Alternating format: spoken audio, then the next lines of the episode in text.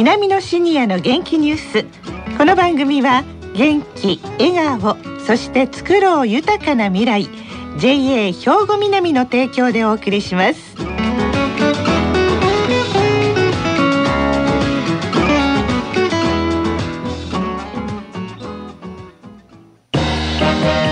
皆様の元気生活を応援する JA 兵庫南。近畿最大級の農産物直売所虹色ファーミン。おすすめは JA 兵庫南エリアの新鮮な地元農産物。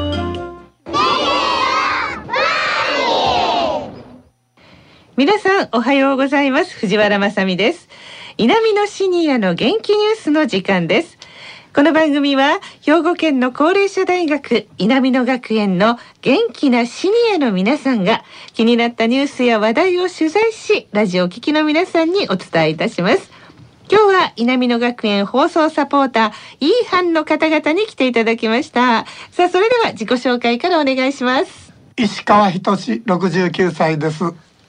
赤木直美74歳です。榎本恵子69歳です。はいよろしくお願いいたします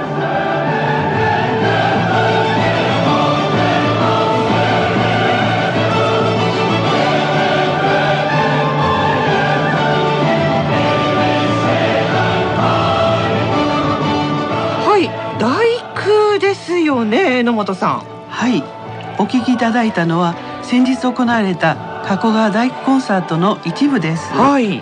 来週と2回シリーズで輝くシニアをご紹介します。はい。まず輝くシニアの一人目は大工をはじめコーラスの指導者として長年活躍されている川辺幸四郎さんです。はい。川辺さんは現在81歳、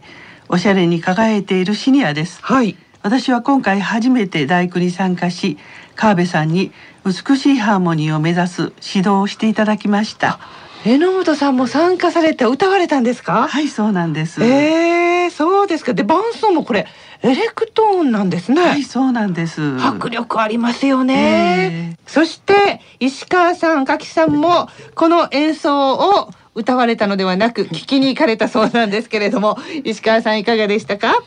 まずね、はい、大工って年末のものと思っていたので、はい、2月にコンサートがあると聞いてえっと少し驚きました。そうですよね。大工のコンサートを聞くのは初めてでしたが、うん、素晴らしい歌声だけでなく、うん、エレクトーンの迫力すごかったですよ。でしょうね。そしてね、はい、合唱には榎本さんをはじめ南の学園の方も何名か参加され熱唱していましたので、はい、余計に熱がこもりました。ね知ってる方がいたらね、一生懸命になりますよね応援の方も、はい、ね赤木さんは聞かれていかがでしたか？はい。私も初めて大工のエレクトーン演奏を聞きましたが、はい、本当びっくりしました、まるでオーケストラを聴いているようでした、はい大工を生で聞くのは2回目ですが今回は上は84歳から下は16歳の高校生までがドイツ語でねしっかりと歌っているのにも感動しました。年齢幅があるんですね。幅広い年齢層の方々。はい。で全員の口の開け方がねもうぴったり揃っていたのも もう驚きでした。そこなぜか見てしまいますねコーラスの時はね。そして榎本さんは川辺さんにインタビューされたそうなんですが。はい川辺さんとコーラスとの出会いからお聞きください。大学の1回生音楽大学の声楽科に入ってたんですけれどもその時に先輩がエキストラトラっていうんですけど我々の間では。ちょっとこうなんか男のメンバーが足らんから歌いに来てくれって言ってそれでそれが最初のまあ合唱との出会いですかね。でまああのもちろん音楽大学の声楽の連中ばっかりが集まって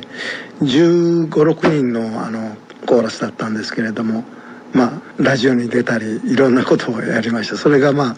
あのきっかけといったらきっかけですね。合唱活動の魅力についてお話ししていただけますか？あそうですね声楽を歌う時は1人あるいは2人で歌うんですけれども合唱っていうのは10人とか20人とかたくさんの人数が集まって声を合わせて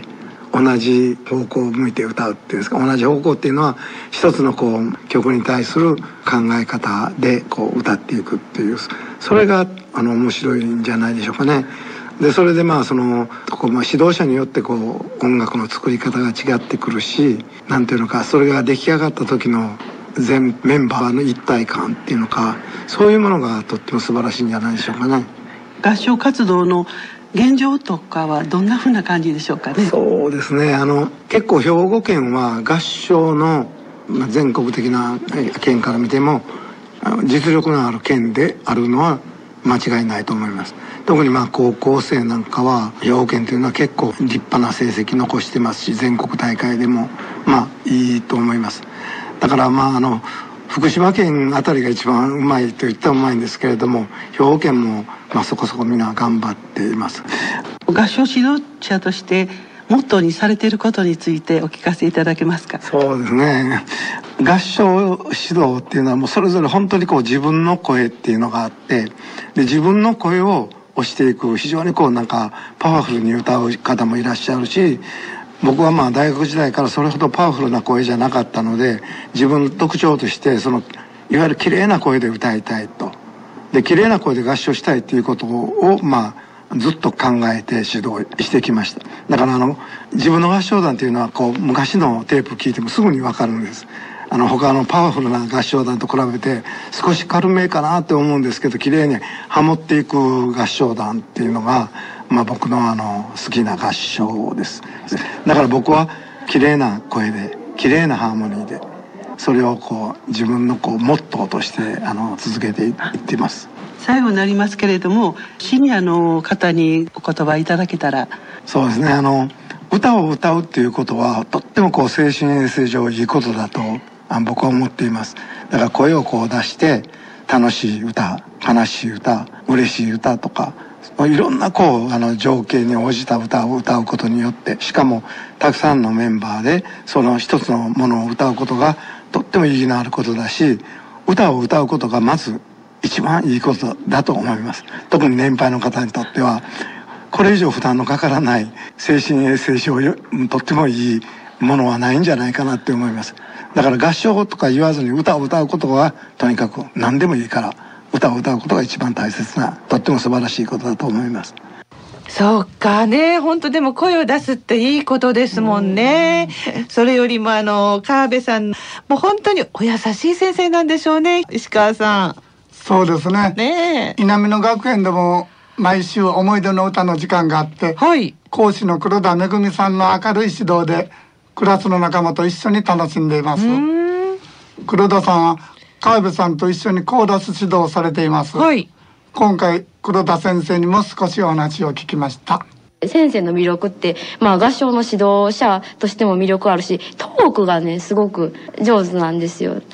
で、あの、そのトークの上手さは私も、あの、先生と一緒によくまあ仕事をしているので、それは受け継いで楽しく、で結構きついことをズバズバって言われて、あの、孫で言われたらこうズバズバ言われたら傷つくことでも結構笑顔でパッて言われるんで、案外あの、皆さんわははははって笑ってはるんですけど、案外、へーっていうことも言われたりするるんですけど、まあ、それであの皆さんも注意されたことをこうそうやって言われてすごい体に入っていくというか。でなんか先生の,、まあ、あの教え方のこの表現の仕方もすごく面白くていろんな引き出しを持ってらっしゃるんででその指導の仕方でやっぱり今のすごいいいハーモニー明るい声で言葉をすごく大事にするっていうのが先生のすごい魅力かなって思いますね。はい、この稲美のシニアの元気ニュースでも本当おなじみの黒田先生なんですけれどもね、もう本当楽しい方ですよね。あのいつも黒田さんの歌の指導を受けているという赤木さんいかがですか？はい、黒田さんはね、飾らないお人柄で、歌の指導の合間のお話もウィットに富んで私たちを笑わせてくれます。はい、20分の歌の時間はとっても楽しいです。ね、そうでしょうね。あの合唱象にね関わらず歌謡曲とか洋曲詩吟など声を出すのは本当にね心と体の健康につながるみたいですね。で笑うこともいいみたいですが。さあ榎本さん今回の取材を通じてどう感じられましたか？はい。私は稲美野学園に入学してからコーラス部に入部して、はい、コーラスを始めました。それまではしたことなかったんですか、えー、そうなんです、えー、仲間たちと作るハーモニーが魅力です、はい、またコーラスを通しての仲間づくりもできました。お聞きの皆様方にも年齢にこだわらずこの春からコーラスへの第一歩を踏み出していただけたら嬉しいです。では最後に加古川大工合唱団による大地への感謝を捧げる大地三章の最終章をお聞きください。